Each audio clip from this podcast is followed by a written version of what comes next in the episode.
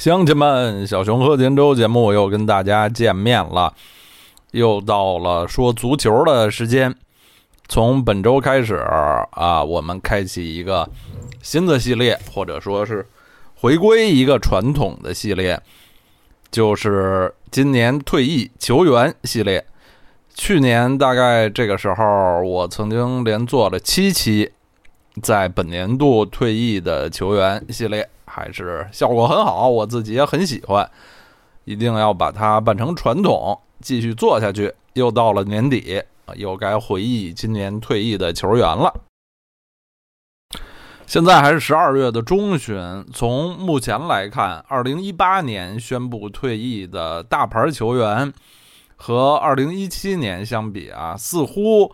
呃，重量级还有数量都要稍微的差一些，少一些，因为毕竟去年有像兰帕德、阿隆索、呃皮尔洛、拉姆、卡卡这样的宇宙级球员。当然了，呃，一年又一年的，每年都会有球员退役。今年退役的大牌球员也不少啊，有的可说的也很多。今天的第一期二零一八退役球员系列节目，聚焦的两位球员呢，颇有一些共同点。他们国籍一样，家乡一样，都来自英国伦敦。他们两人的足球生涯中发生最紧密关系的两支球队，都是伦敦球队啊，分别是切尔西和西汉姆。这两个人恰巧都在今年宣布退役。他们两个人的姓氏都一样，那他们是谁呢？废话不多说，咱们立刻进入主题。我还记得去年的这组节目里面回顾的第一位球员是 Ricky Lambert，里基·兰伯特。我一看今年啊要介绍的第一位也是。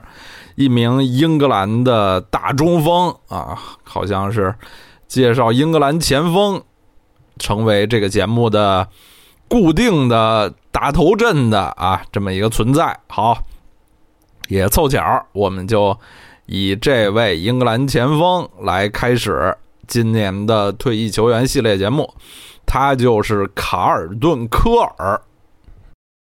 说起科尔 （Cole C O L E） 这个英国姓氏啊，在二十一世纪之交的英国足坛，曾经活跃着多位姓科尔的球员。我们把他们用年龄大小来排列的话，应该是安迪·科尔，就是成名于尼纽卡斯尔，后来在曼联功成名就的。黑风双煞约克科尔之一，安迪科尔，然后是这个英格兰，至今我都觉得是英格兰历史上最优秀的左后卫阿什利科尔。第三位科尔，我在这儿先卖个小关子，先不说是谁。第四位啊，也就是最年轻的一位科尔，就是这位出生于一九八三年十月的。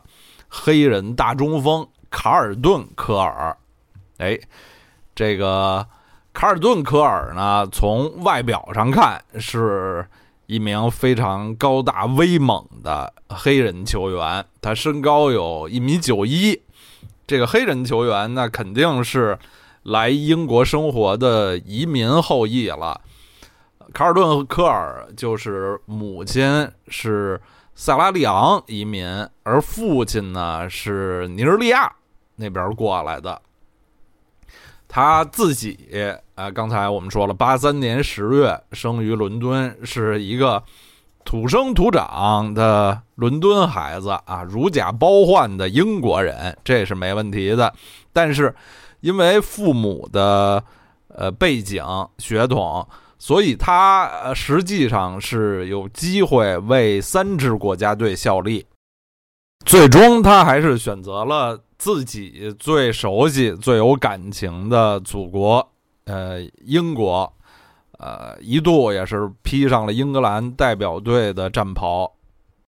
卡尔顿科尔职业生涯中效力时间最长的球队，就是我们刚才提到的伦敦的铁锤帮西汉姆联队。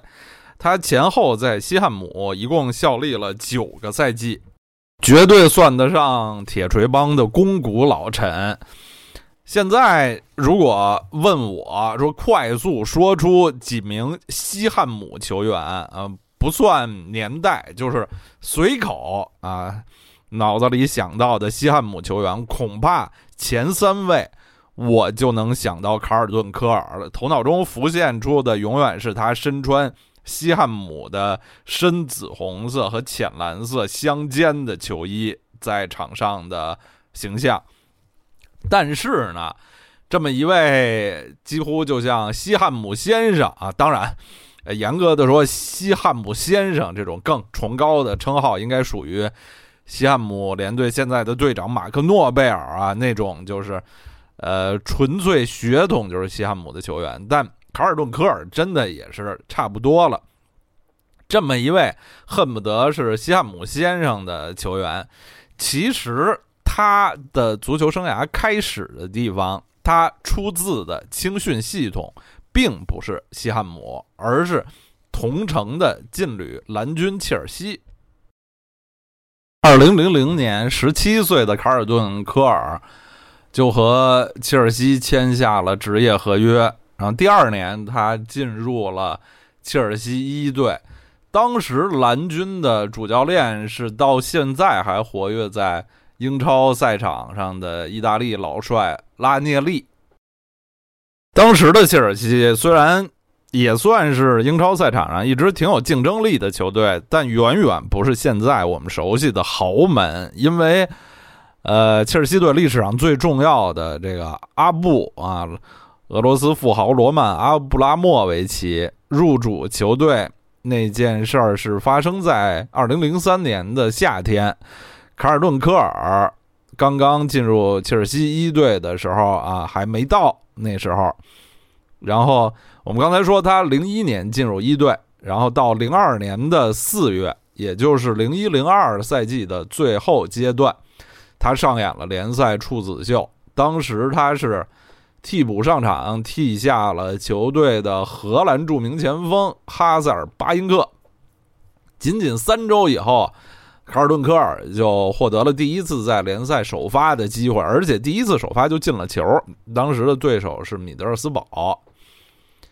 在切尔西一队的第一个赛季，他总共三次出场，有一个进球。作为一名十八岁的新人来说，就相当不错了。第二个赛季，也就是零二零三赛季啊，阿布到来前，切尔西的最后一个赛季，卡尔顿科尔在球队里的地位是有稳步的提升。拉涅利教练非常喜欢这个年轻球员，因为他呃天赋不错啊，身体条件很好，身高体壮，也不笨。而且性格踏踏实实、勤勤恳恳，不闹事儿，没有太多的心机。呃，教练都喜欢这样听话的年轻球员。拉涅利甚至高度评价科尔，说他是我带过的最优秀的年轻球员。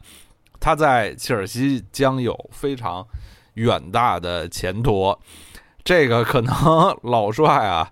说的有些夸张，他的这个很可惜，他的这番善意的祝福最终未能实现。当时的切尔西队的锋线上呢，有哈，刚才我们说的荷兰射手哈塞尔巴因克，还有当时很也很年轻的冰岛前锋古德约翰森，还有切尔西球迷无比爱戴的意大利老将佐拉。在名气、身价、经验上，年轻的卡尔顿·科尔都是万万不能和这三位相比的。所以，虽然联赛一开始，呃，科尔表现不错，也有进球，但是还是在冬季被租借给了第二级别联赛的狼队啊。现在狼队已经又打英超了啊，当时是打次级联赛的。在狼队，呃，科尔踢了两个月啊，出场七次，进了一个进球，但是刚刚到了次年的一月呢，他又被紧急召回了母队，因为一些这个伤病的老将的一些伤病的问题，所以切尔西又把他召回。最后这个赛季，卡尔顿科尔代表切尔西在各项赛事一共出场十六次，打进六个进球，其中联赛十三场三个进球。最后那个赛季，切尔西成绩也不错，排名第四啊，打进下赛季的联盟杯。而且卡尔顿科尔当时就已经显露出一些他后来完全成熟期的特色，就是虽然。他是这么一位身材高大的中锋，但是他脚底下相当的灵活，一点儿也不笨。虽然他主要是一个右脚球员，左脚技术也不错啊，时而能有左脚的进球。比如在联赛中，他就曾经在对桑德兰的比赛中有一脚左脚的远射破门，非常精彩。作为一名还不到十九岁，而且联赛中还被外租过、也受过伤的球员，一个赛季能有这样的成果就相当不错了。啊，正当呃很多人对于卡尔顿科尔的这个期望值逐渐的提升的时候呢，零三年的夏天，阿布来到了切尔西，为球队。注入了巨资啊！切尔西也从此一步步步入了豪门的行列。那个夏天，蓝军就买入了大批球员，呃，其中前锋就新来了两位大牌前锋，分别是阿根廷的克雷斯波和罗马尼亚人穆图。呃，这样吧，虽然呃老将佐拉离开了球队，但是。在这个前锋排序上排在科尔前面的有，呃，刚才我们说的哈塞尔班克、古德约翰森，这时候又多了穆图和克雷斯波，那属于科尔的机会就更少了。所以那个赛季，卡尔顿科尔就被外租，这次一租就是一整个赛季，他是来到了查尔顿队。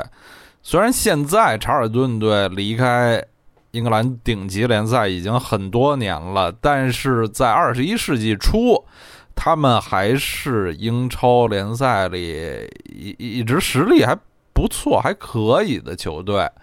嗯，那个赛季，科尔来到查尔顿之后呢，也很快的打上了主力，在当时查尔顿的。锋线上，他呃基本上能排在第二顺位，只位于意大利著名的这个坏小子前锋保罗·迪卡尼奥之后。科尔那个赛季在查尔顿各项赛事出场二十二次，打进了五球，帮助球队最后在英超获得了第七这样的高排名。嗯，咱中国球迷熟悉查尔顿队，主要是因为我国球员郑智曾经在那儿效力过。不过郑智在查尔顿踢球是零七到零九年啊，科尔这时候才是零三零四赛季，俩人是没有做过队友的。在外租查尔顿之前，卡尔顿科尔和切尔西续签了六年的长约啊。呃，一年查尔顿的外租生活结束之后呢，他回到球队，发现，呃，教练已经变成了狂人穆里尼奥，而虽然之前和他竞争多年的哈塞尔班克以及上赛季刚来的克雷斯波都已经离去了，但是跟着穆里尼奥来了德罗巴。卡尔顿科尔在球队里还是没有位置，于是他再一次被整赛季出租。这次他的目的地是阿斯顿维拉队。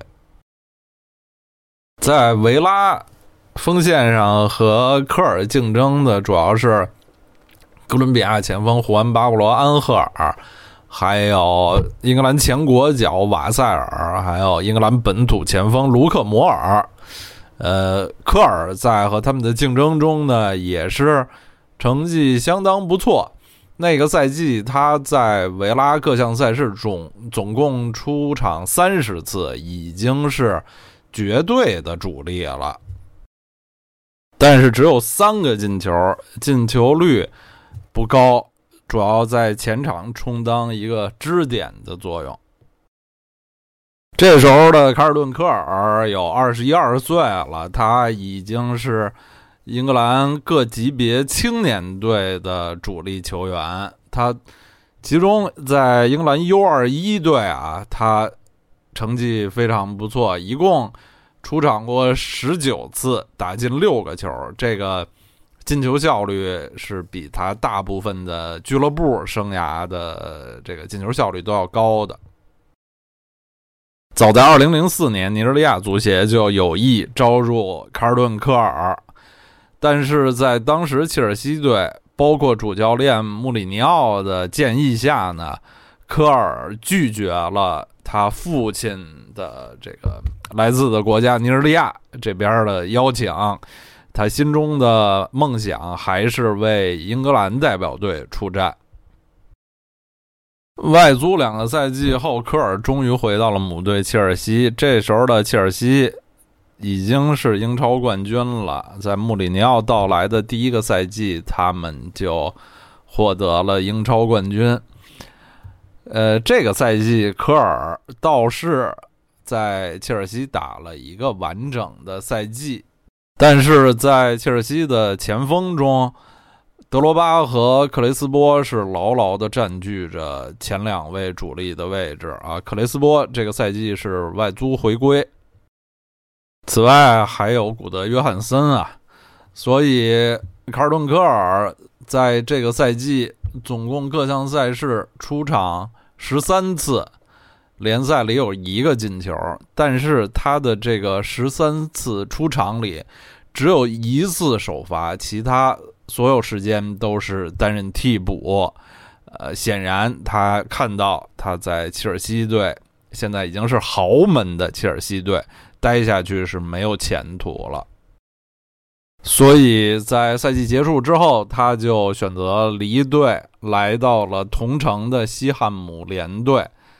卡尔顿·科尔属于切尔西，一共是五个赛季，其中有两个赛季是出租在外。嗯，一共他为切尔西队在各项赛事出场三十一次，打进了八个进球。但是现在很多年轻的蓝军球迷估计已经不记得他们当年培养的这位本土前锋了。在切尔西的最后一个赛季，对科尔来说还有一个额外的小意义，就是他在这个赛季身披的十二号球衣，后来成为了他最喜欢的号码。在西汉姆联队效力的大部分时间里，他都选择这个号码，就是十二号卡尔顿·科尔。零六零七赛季对于西汉姆来说是一个非常混乱的赛季，他们直到。赛季的最后一轮才确定保级成功，在呃赛季的后半段，他们的主帅变成了前查尔顿队的主教练阿兰科比什利。呃，当初卡尔顿科尔曾经租借在查尔顿，科比什利对于科尔的能力也还是相当认可的。但是当时西汉姆队有。阿根廷大牌前锋特维斯啊，虽然特维斯只在西汉姆踢了那么一个赛季，进球率其实也不太高啊。但毕竟是大牌，而且他们还有呃朴素好用的英格兰本土前锋包比萨莫拉。和这两个人的竞争中，卡尔顿科尔再次落于下风。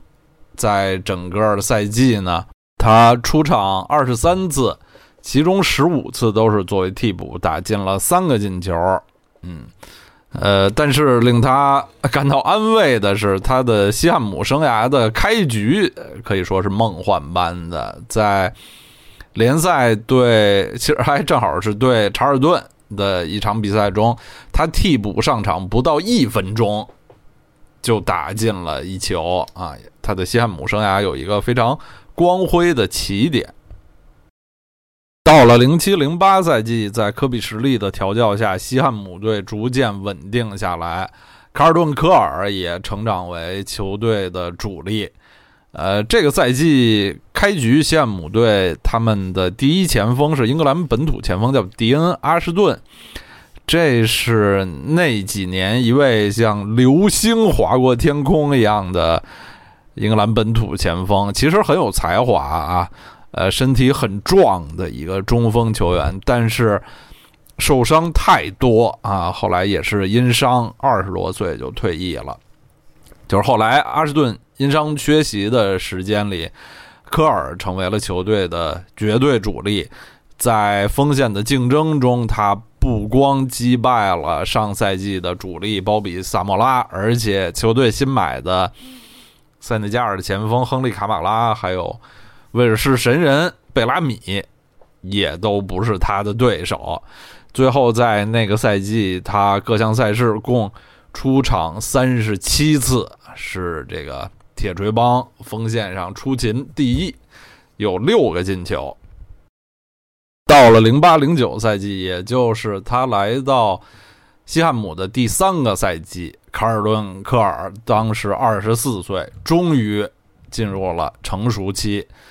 呃，这个赛季的中段，西汉姆队换帅啊，科比什利下课，换成了前切尔西的传奇意大利人佐拉，也是当年科尔在切尔西的老队友啊。这两位教练对于科尔都非常信任，他成为了球队锋线上的第一主力，几乎永远以首发身份上场，再也不当替补了。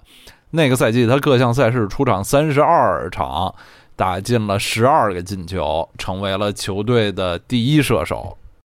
也就是在这个赛季，科尔第一次接到了英格兰代表队的征召。当时英格兰队的教练是意大利人卡佩罗。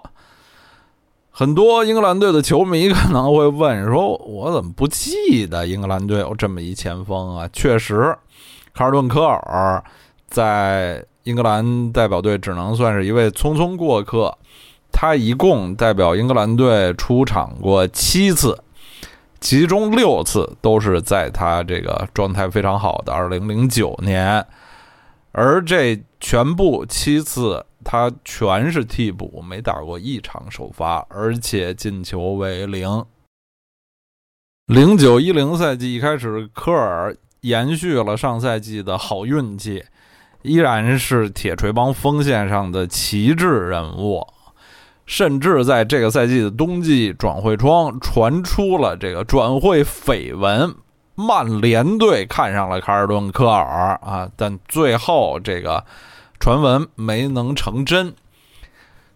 可惜这个赛季球队没有像科尔本人这样啊爆发出很很好的状态。最后，他们只是非常惊险的保级。赛季后，主帅佐拉也下课了。卡尔顿·科尔在这个赛季依然是球队的最佳射手，有十个进球，十个进球全出现在联赛中。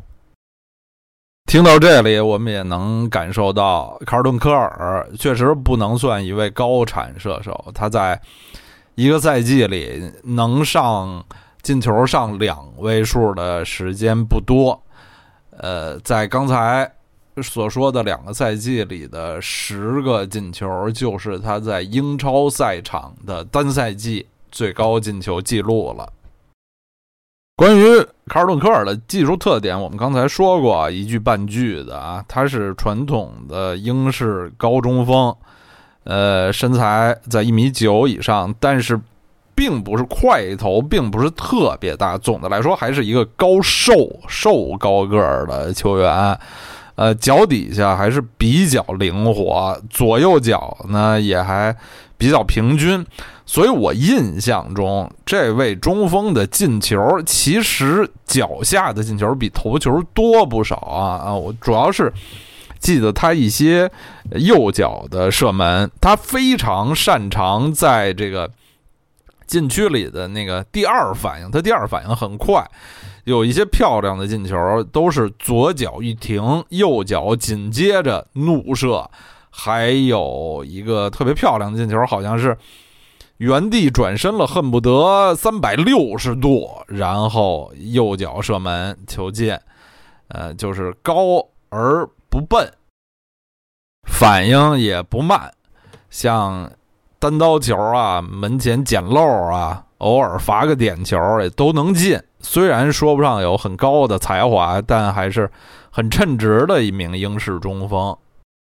一零一赛季对于铁锤帮来说是一个比较悲惨的赛季，他们的教练换成了前切尔西主帅以色列人格兰特，但是赛季结束的时候，球队排名英超垫底儿，不幸降级。卡尔顿科尔在球队里独木难支，虽然他依然是球队的这个第一射手，而且是。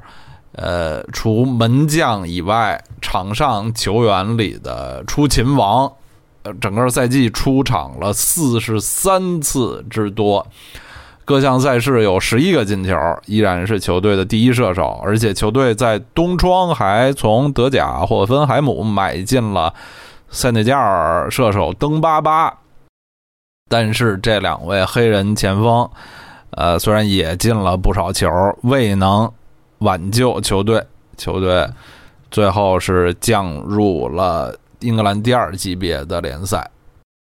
一一二赛季啊，西汉姆痛定思痛，请来了名帅啊，稳定的质量保证山姆阿勒代斯。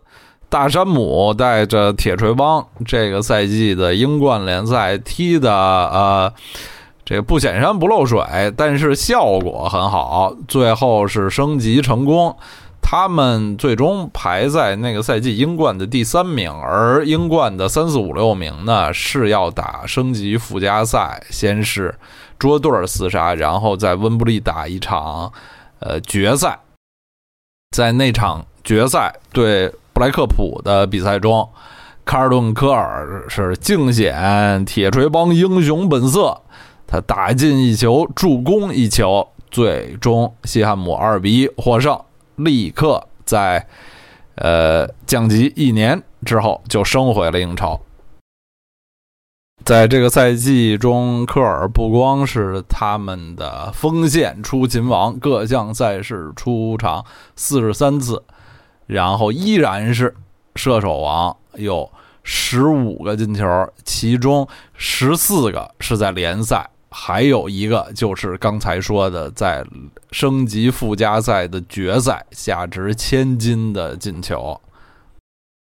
然后，对，其实，在降级的那个赛季，科尔的球衣号码就变成了九号正印大中锋的号码。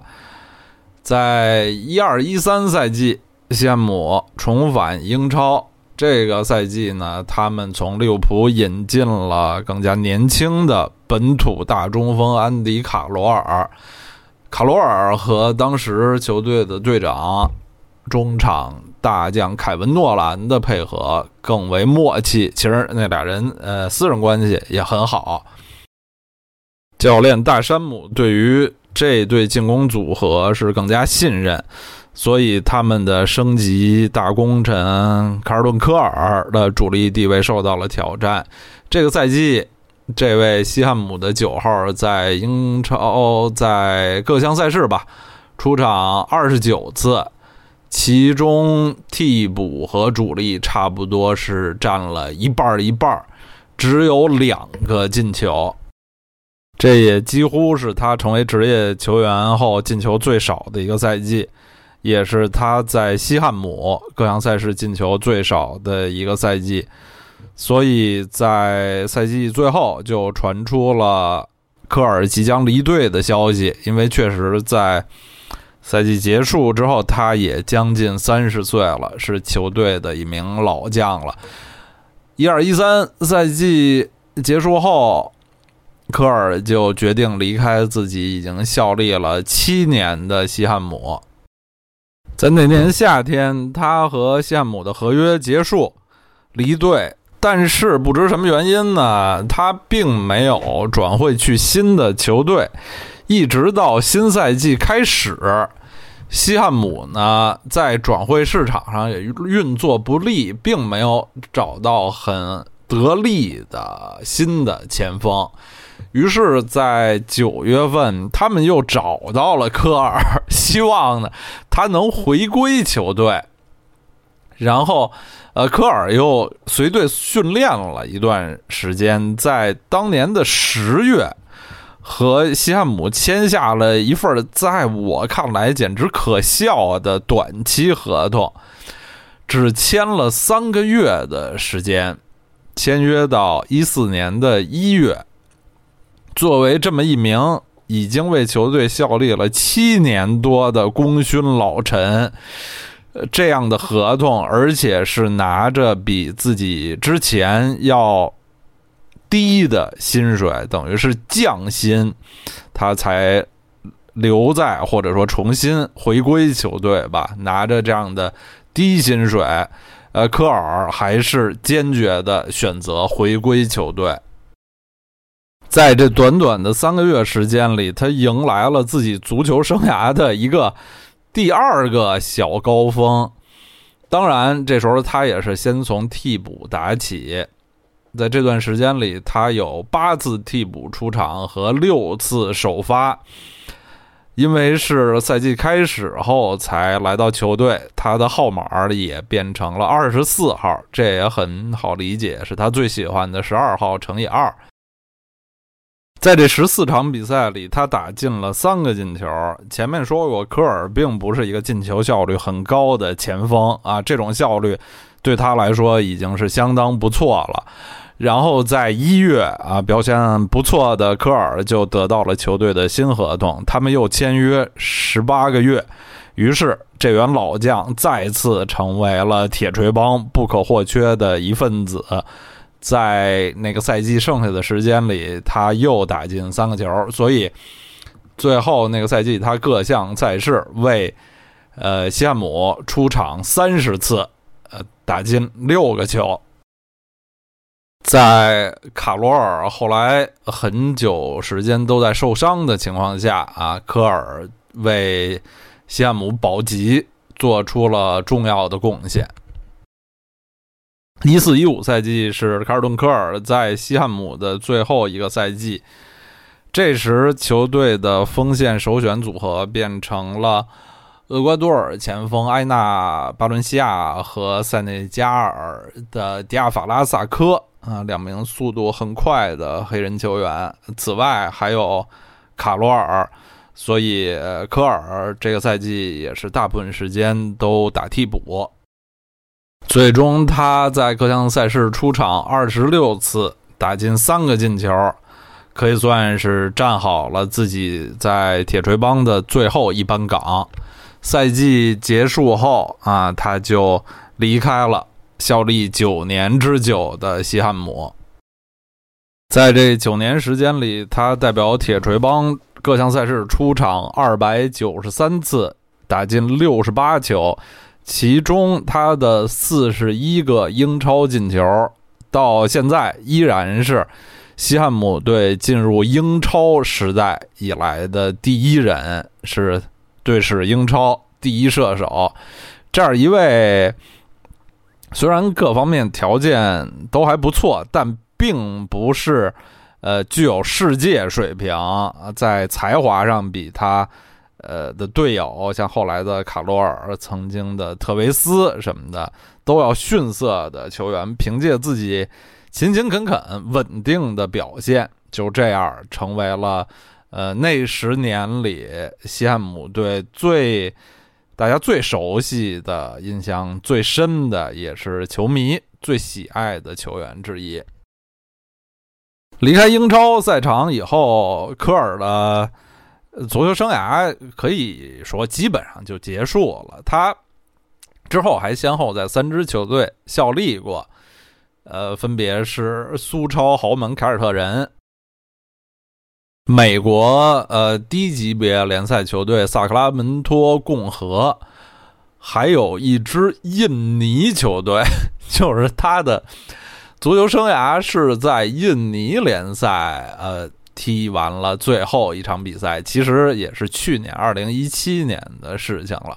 在最后这三支呃球队里面，他都是呃一闪即逝的那种人物。一共在这三支球队只踢过十四场比赛，他的最后一个呃职业生涯进球就出现在呃凯尔特人队效力期间，出现在苏格兰的杯赛上，是一个头球进球。然后在今年的三月，他。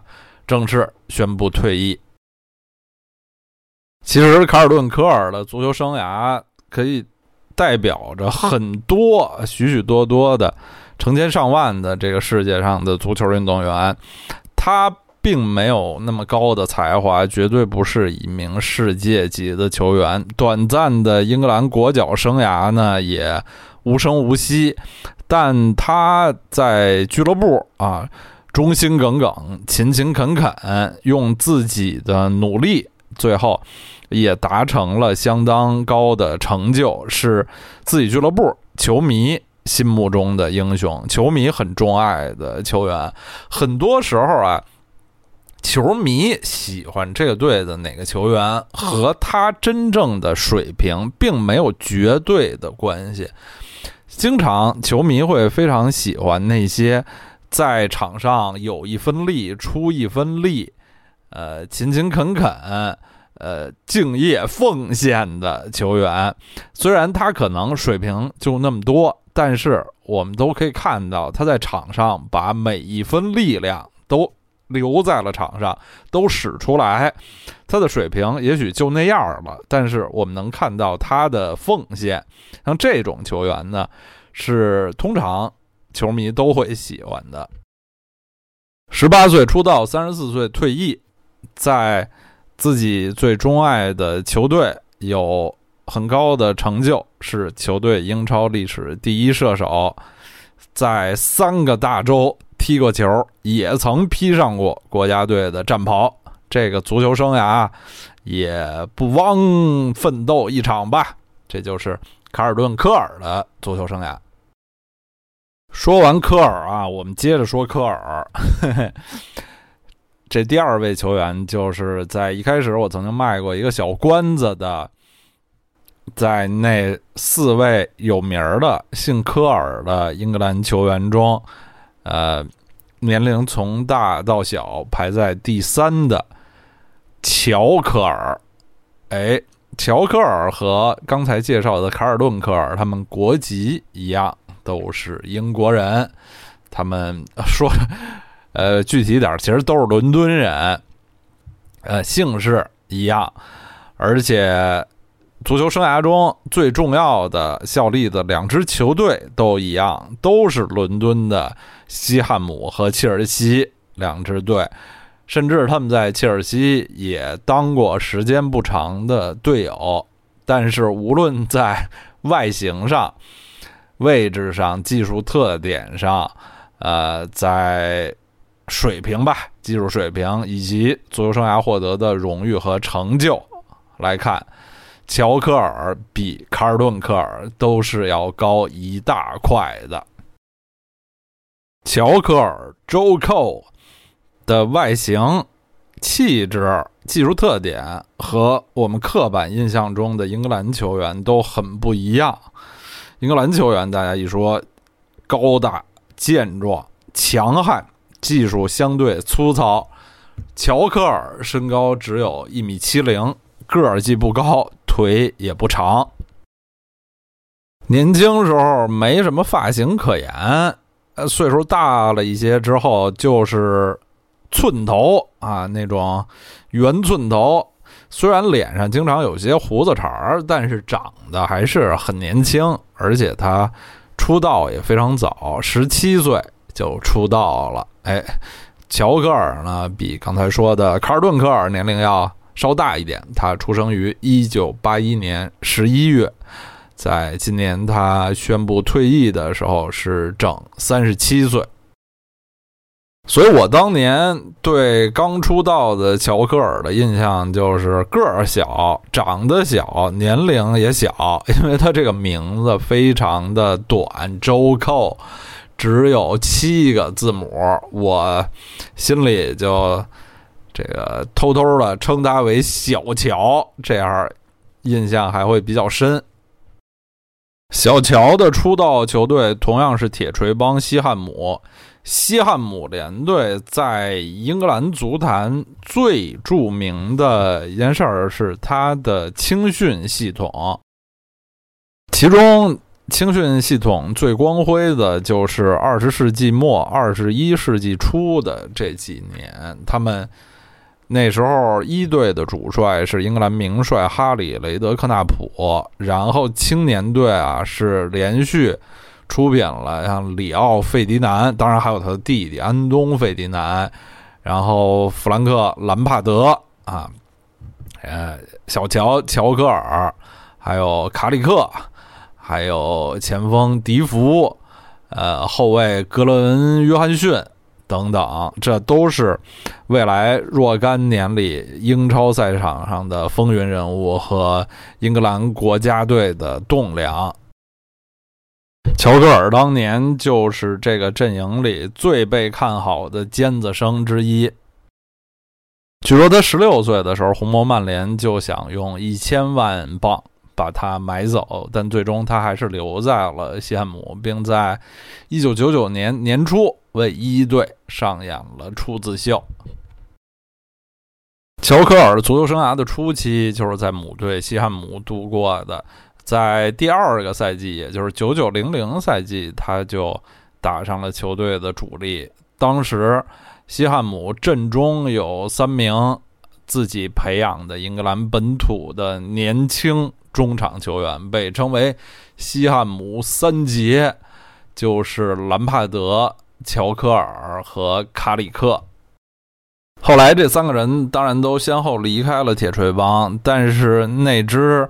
呃，充满了青年才俊的西汉姆还是相当令人怀念的。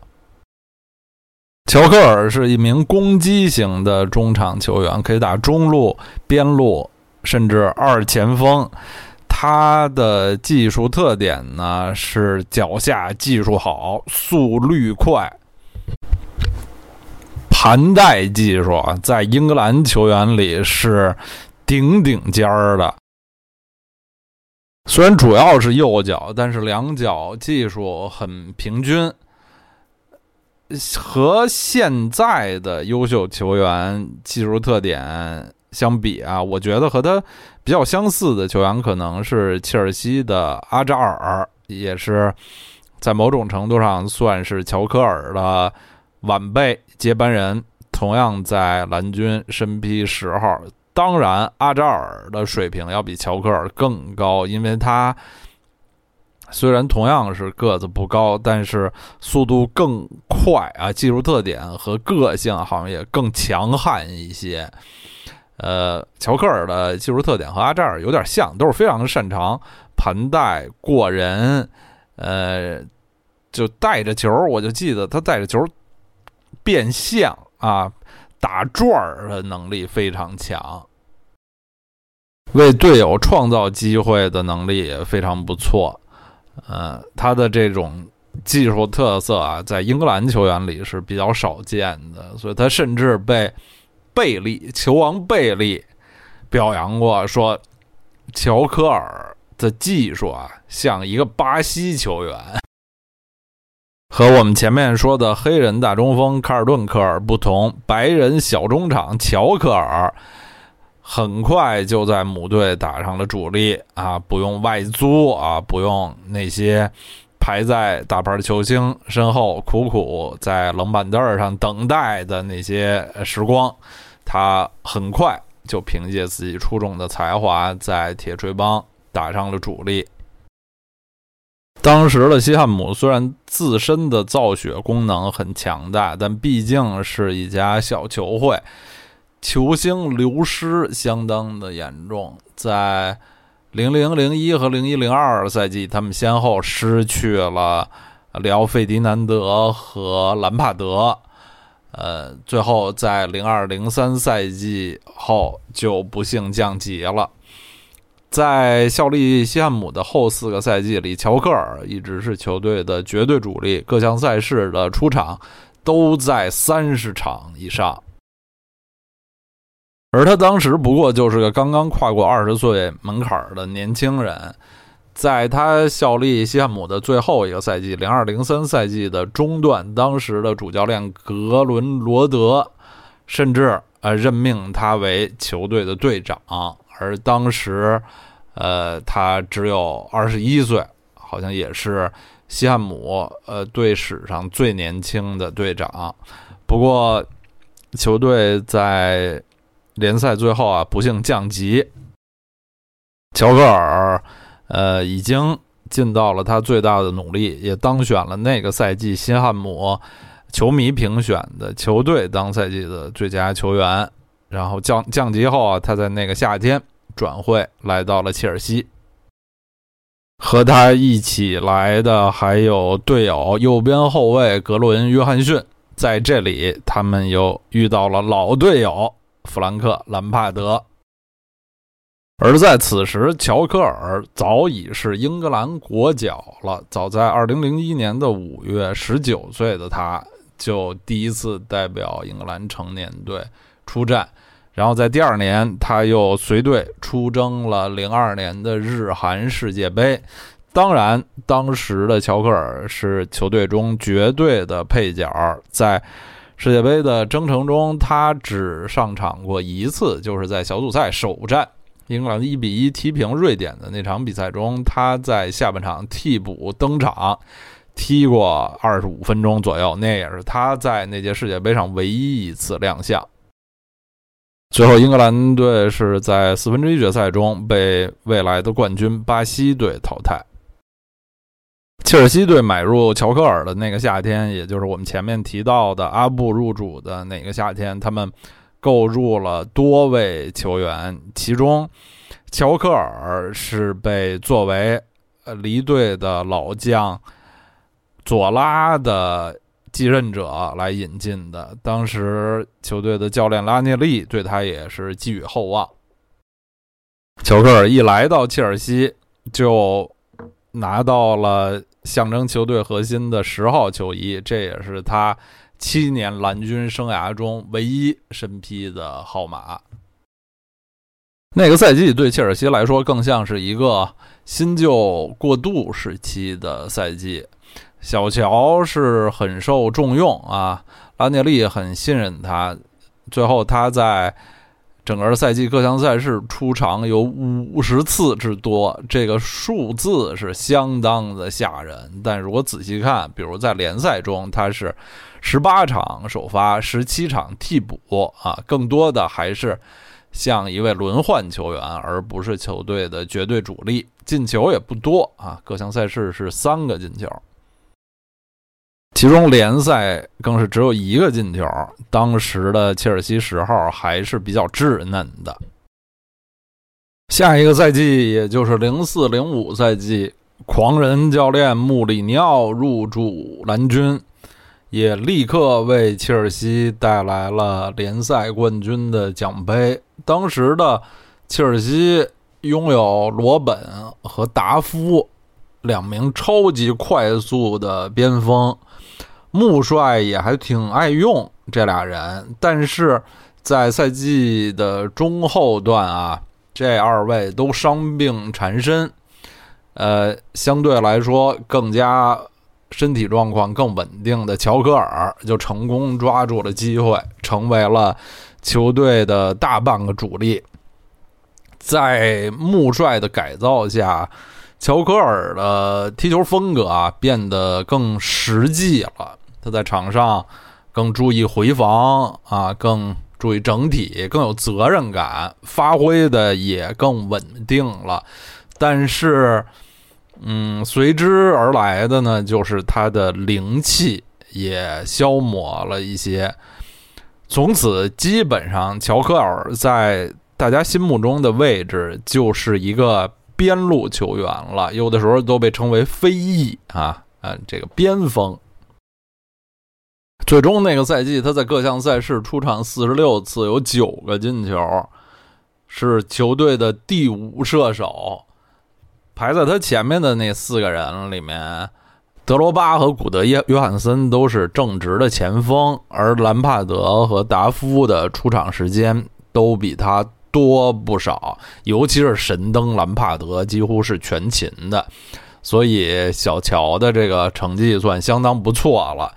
呃，也成为了穆帅的爱将之一吧。虽然穆里尼奥对他的感情不如他的这个真正的嫡系啊，像德罗巴什么的那么感情深，但是也还是很器重乔克尔。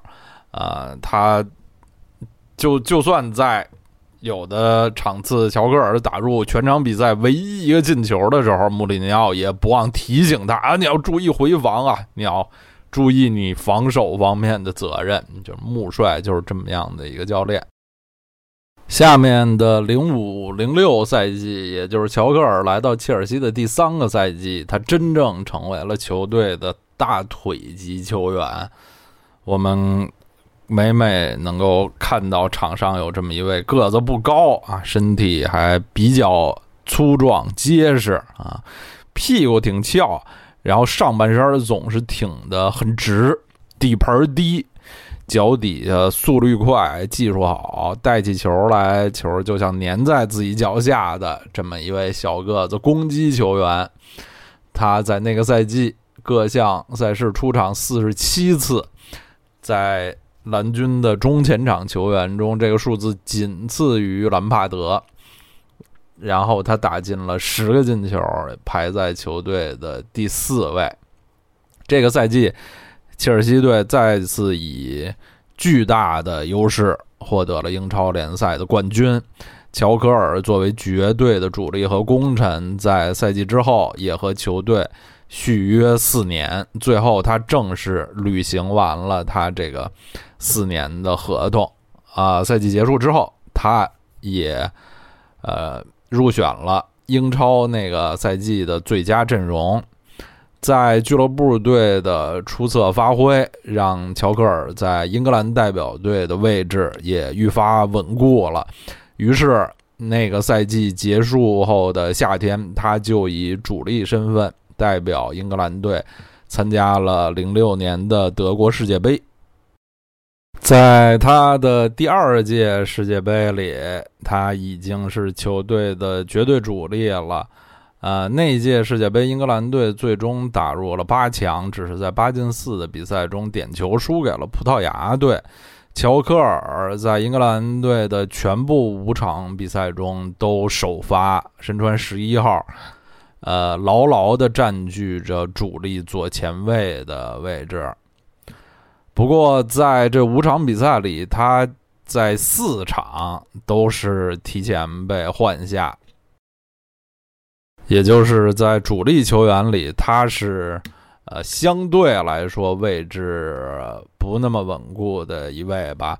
这届世界杯也让乔克尔留下了自己身披英格兰队服最闪光的时刻，就是小组赛第三场，还是。对老对手瑞典队，四年前乔戈尔的世界杯首秀就是对瑞典队的比赛。这届世界杯俩队又分在一组，最终踢成了二比二。英格兰队的第二个进球就是乔科尔打进的。英格兰队首开纪录的第一个进球就是乔科尔打进的，当时是瑞典队在禁区里解围出来，球很高。他在离门很远的地方，胸部停球以后，右脚凌空打门，皮球飞出一个非常美妙的弧线，打进了球门的右上死角。那个球是那届世界杯最精彩的远射之一，恐怕也是英格兰队征战世界杯历史上数得着的非常有美感的进球之一。正当大家对这位刚刚从世界杯赛场上归来的主力国脚寄予更多的期望的时候，乔克尔在零六零七赛季前的训练中不幸受伤，于是这个赛季也成为了他大修的一个赛季。他在各项赛事出场只有二十四次，其中联赛的十三次里只有三场首发，呃，两个进球，呃，也是非常少的。那个赛季的切尔西队也受到了呃曼联的强力的挑战。最后是丢掉了联赛冠军，没能实现英超三连冠。呃，但是在足总杯上夺冠，乔克尔也是拿到了自己的第一座足总杯冠军。经历了一个赛季的休养生息，在零七零八赛季，乔克尔强力回归，再次成为了球队的绝对主力。说起来，这已经是乔科尔征战英超的第十个赛季了，好像感觉已经是一一员老将。其实那时候他只有二十六岁，正是一个足球运动员的巅峰时期。那个赛季对于蓝军来说是稍微有些奇怪的赛季，因为穆里尼奥在赛季初就下课了。教练换成了以色列人格兰特，嗯，那个赛季最终也成为了切尔西队若干年以来第一次没有获得一项锦标的赛季。但是在冠军联赛中，他们实际是取得了突破的，最终打入了决赛。呃，欧冠决赛，他们的对手是红魔曼联。在那个著名的莫斯科的雨夜里，乔科尔首发，但是在加时赛中被阿内尔卡换下，没能参加点球决战。大家都知道，最后阿内尔卡射失了点球，历史是无法这个改写的。呃，乔科尔为球队。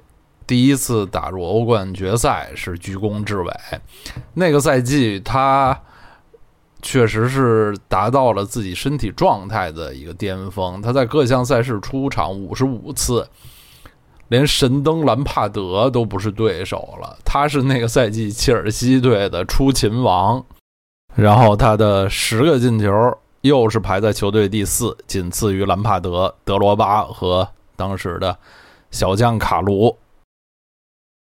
乔克尔的优异表现让切尔西队在那个略显混乱的赛季中，还是呃留下了一些收获。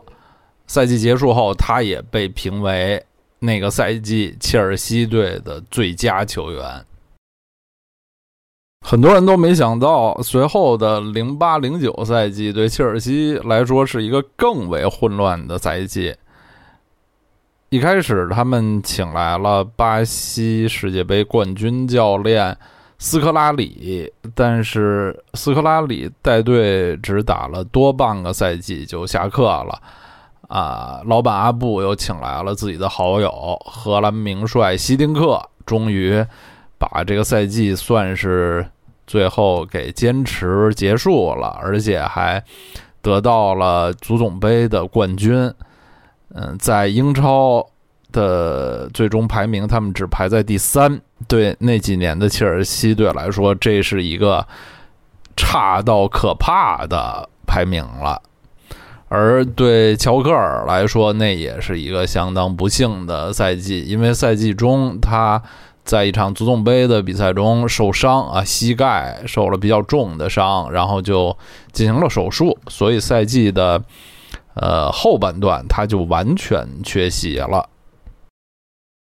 最后他在半个赛季里出场二十次，有三个进球。之后的零九一零赛季是乔科尔在切尔西的最后一个赛季。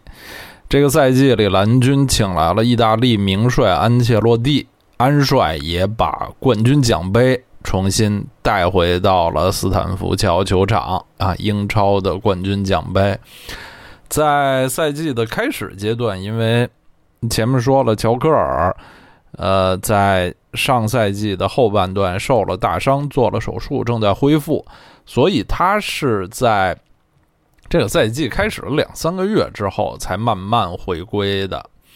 回归以后也很快受到了安帅的重用，在这多半个赛季的时间里，他在各项赛事出场三十九场，有两个进球，其中有一个非常重要的进球是在对曼联队的几乎可以说是榜首之争中打进的。最后，切尔西队那场比赛也就是二比一小胜。二零一零年五月的足总杯决赛是乔科尔代表切尔西的最后一场比赛，最终他们击败了普茨茅斯，再次夺冠。最终在他七年的蓝军生涯里，一共出场二百八十一场，有四十个进球，得过三次英超冠军、两次足总杯和两次联赛杯的冠军，外加一次欧冠的亚军。合同到期后，乔科尔和切尔西队都选择了没有续约。这时候他的下家还没有确定，但是，呃，首先还有一件重要的事情，就是他要随英格兰代表队参加他的第三届世界杯——二零一零年的南非世界杯。两年前的零八欧洲杯，大家都知道，英格兰队没能进入决赛圈。而零四年的葡萄牙欧洲杯，乔克尔虽然随队出征，但没有上场一分钟。一零年的南非世界杯也成为了他在英格兰队的谢幕演出。那届世界杯，英格兰队的表现并不好，四场比赛只赢了一场，进入第二轮之后就被年轻的德国队淘汰了。乔科尔在这四场比赛中，只在后两场比赛里有过替补出场，也没能改变球队的命运。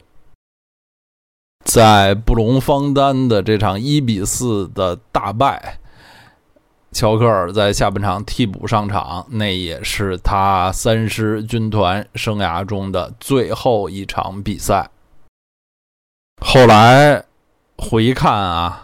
也可以把那视为乔克尔巅峰时期的结束。虽然他那时候也还不到二十九岁。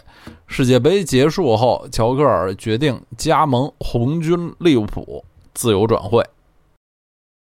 哦，对，呃，乔克尔的国脚生涯最后定格在五十六场十球，一个相当体面的数据啊。在三届世界杯上都上过场，这个数据其实比一些更著名的英格兰前辈球星，像莱因克尔啊、加斯科因什么的都要强。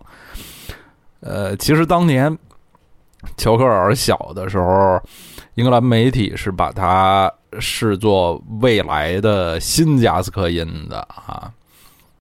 一零一赛季的红军利物浦也。挺神奇的，是他们历史上很怪的一年。当时他们是送走了功勋教练西班牙人贝尼特斯，请来了本土老帅霍奇森，霍太公。当时霍太公是因为前一个赛季在富勒姆弱队富勒姆干得非常好，于是，呃，来到了豪门利物浦。乔科尔就是霍太公签下的第一名球员，呃，霍奇森其实是有意将利物浦的阵容塑造的更本土化。他呃一来就迁入了像乔科尔，还有在富勒姆的老部下边后卫孔切斯基，还有中场小将希尔维这种的英格兰本土球员。那个赛季。之前利物浦也是送走了像马斯切拉诺、贝纳永还有列拉这样的外籍中场。呃，乔科尔显然是将在新的利物浦队中稳稳的占据一个主力位置。他也又获得了自己最熟悉的十号球衣。其实这是他足球生涯到那个呃那个位置第一次。离开自己的家乡伦敦，啊到外地去踢球。利物浦队上上下下都对他寄予厚望。他的国家队队友利物浦的队长杰拉德甚至在采访中吹捧他说：“乔科尔就是我们的梅西，梅西能做的，乔科尔也都能。”很可惜，小乔的红军生涯并不顺利。在英超，他第一次在主场安菲尔德登场，对强队阿森纳，只踢了四十五分钟。他就被罚下了，因为对对方后卫科斯切尔尼有一个严重犯规，这也许也预示着乔克尔的利物浦生涯，呃，不会一帆风顺。那个赛季的利物浦确实也是比较动荡，霍太公只坚持了半个赛季就下课了，接替他的是利物浦队著名的球星和功勋教练，有国王之称的。肯尼·达格利什说起来，达格利什其实比霍太公还要年轻，但是当时，呃，媒体都非常震惊，因为觉得达格利什好像已经是上个年代的人了。达格利什也是呃，在继续执行将利物浦本土化的这个政策，他一来就买入了纽卡的英格兰大中锋安迪·卡罗尔。在这两位英国老帅治下呢，乔科尔还是呃利物浦的一个比较重要的球员吧。可以说，他那个赛季在各项赛事出场三十二次，有三个进球。但是在联赛里，他基本上是一个纯粹的轮换球员，打替补比打主力多，而。更多的是在重要性相对差一点的欧联杯中上场。下一个赛季啊，老国王达格利什聊发少年狂，要大展拳脚，接连买入了像亨德森，哎，现在的亨德森已经是利物浦队长了，就是那个赛季达格利什买的，像亨德森啊、唐宁啊、查理亚当这种的英国中场。呃，乔科尔在球队中看来很难有位置了，于是利物浦队把乔科尔出租，一出租呢就租到了一支欧陆球队，就是法甲的里尔队。现在大家一听里尔队，好像没有什么太了不得的，不是法甲最引人注目的球队之一，但是乔科尔租借效力的一一二赛季。里尔队可是法甲联赛的卫冕冠军，他们是上一个赛季的法甲老大。当时他们的主帅是后来曾经执教罗马也干得不错的法国名帅鲁迪加西亚。然后球队的阵容啊是年轻有为，他们那时候的门将是法国国家队多年的替补朗德罗。后卫线上两个边卫，一边是迪涅，一边是德布西，这都是后来成名的法国国脚。在中场更是非常厉害啊，有法国的新老国脚佩德雷蒂、马五巴，当时年轻的塞内加尔防守中场伊德里莎、加纳盖伊，然后还有。帕耶啊，一六年法国欧洲杯的大英雄，现在效力马赛，也曾经在英超西汉姆踢得非常不错的，呃，迪米特里帕耶。另外呢，就是前面介绍乔克尔的时候，一开始曾经我把他比作现在比利时的扎球王啊，埃登阿扎尔。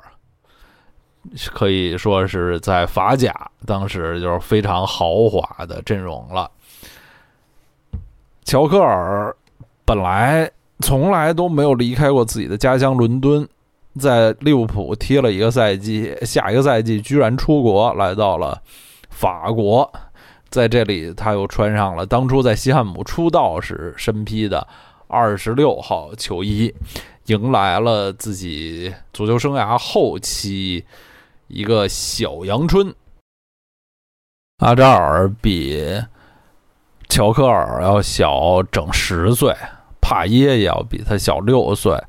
尤其是阿扎尔，当时还处于自己足球生涯的初期、起步期，只是一个在欧陆媒体被传为妖人的那么一个存在。呃，他和乔克尔身材类似，风格也有些相似。呃，当时乔克尔在队中基本上就是和阿扎尔打配合这么一个角色，可以想象。恐怕乔克尔的风格啊，他的一些技术对年轻的阿扎尔肯定是产生了一些不错的影响。在里尔队那个赛季，乔克尔在各项赛事出场四十三次，打进了九个球，这基本上是回复到他呃准巅峰时期的出勤率和状态了。也是我印象中近些年英格兰球员在海外效力啊，就是还是比较巅峰时期在海外成效力比较成功，虽然非常短暂，但是比较成功的一次。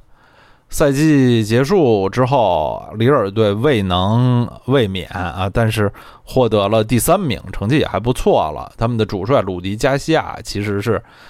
当时表示很希望能把乔科尔留下的，但是，呃，那时候属于呃乔科尔所属的球队啊，利物浦已经再次换帅，他们的新教练是年轻的布兰登·罗杰斯。罗杰斯对乔克尔还是抱有很大希望的，希望乔克尔回归。于是呢，在法国。进行了一年不错的这个恢复和实验之后，乔克尔又回到了利物浦。但是事与愿违，如果说两年前乔克尔从切尔西来到利物浦是来错了，那么他两年后选择从里尔又返回利物浦，就又是回错了。啊，他。很快发现啊，利物浦队当时的中场线上，呃，杰拉德的位置固然无人能及，在他身边呢，像亨德森，还有新转会来的威尔士新星乔艾伦的防守方面有巴西人卢卡斯，呃，进攻方面像唐宁、小将希尔维、苏索，甚至当时顶多是个。半大孩子的斯特林都获得了比乔科尔更多的机会。在他回归利物浦的前半个赛季里，乔科尔只得到了六次出场机会，而且主要都是在杯赛里，联赛里面没有一次首发。这六次出场还打进了一个进球，所以在冬季转会窗，嗯。队员和球队都一致认为他肯定得走人了。在利物浦的这一共一个半赛季的时间里，他有四十二次出场，因为大部分时间都是在杯赛或者是打替补，有五个进球。其实啊，光光看数据也还说得过去。但主要就是那个向上的劲头，好像一下就没有了。离开利物浦以后，去哪儿呢？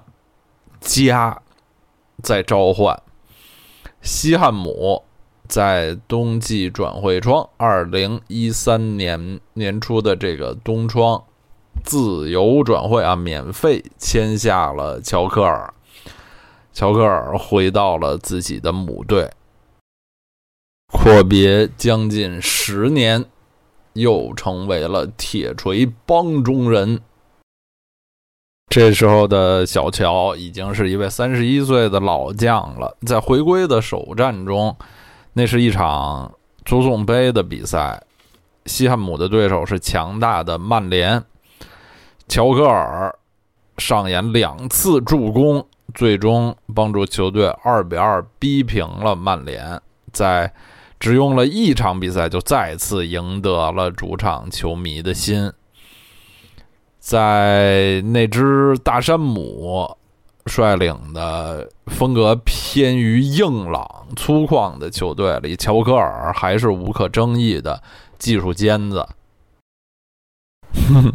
而且在这里吧，本期节目的两位主角，两个科尔，又一次神奇的成为了队友。他们之前曾经短暂的在切尔西当过队友，切尔西是卡尔顿科尔成长的母队，后来主要在西汉姆效力，而乔科尔呢是。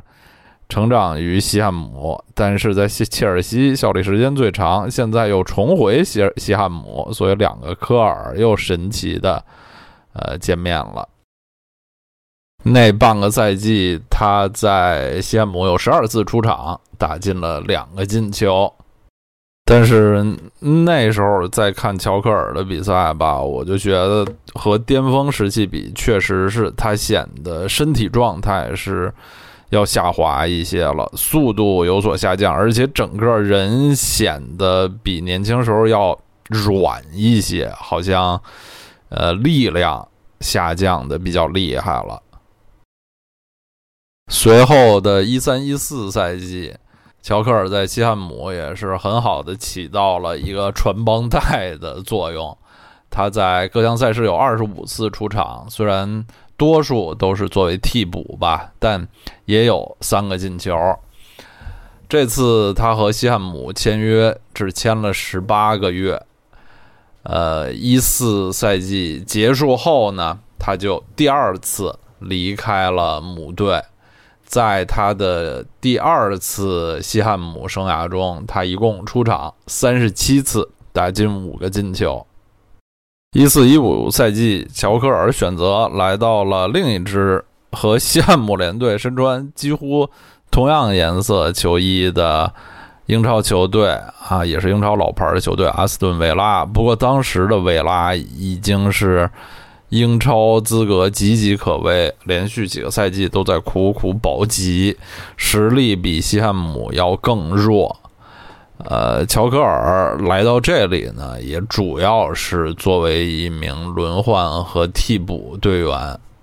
最后，他在那个赛季主场十五次打进一球，联赛里只有三次首发，最终没能帮助维拉保级。维拉虽然在联赛中降级，但是在足总杯打进了决赛。不过在决赛里面，乔科尔始终没能。获得上场的机会，球队也以零比四惨败给阿森纳。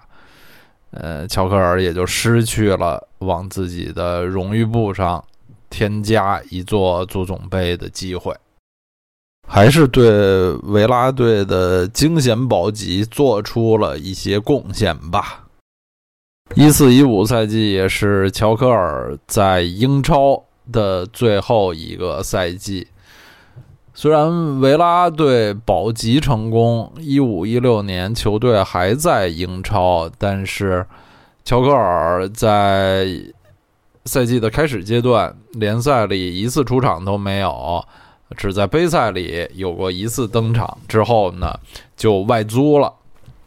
是租到当时英格兰第三级别联赛啊，还不是次级的英冠联赛，是第三级 League One，就是英甲联赛的考文垂队。一开始是短租，后来在冬窗呢就把短租变成了自由转会。呃，在考文垂队等于踢了一个赛季低级别的联赛。当时考文垂队的主教练是托尼·莫布里，也是在英国赛场颇有名望的一名教练。他回忆说，当时乔科尔这么一位冠军级的球员，突然到了第三级别联赛来踢球，但是在球队里训练啊、比赛态度还是非常积极端正。一点儿也没有大球星的架子，从来不要求啊教练对他网开一面或者多放一些假啊，在训练中偷工减料啊什么的，还是有非常好的这个职业精神。其实从他的职业生涯也可以看出来，就是乔戈尔还是非常热爱足球。后后他在这个。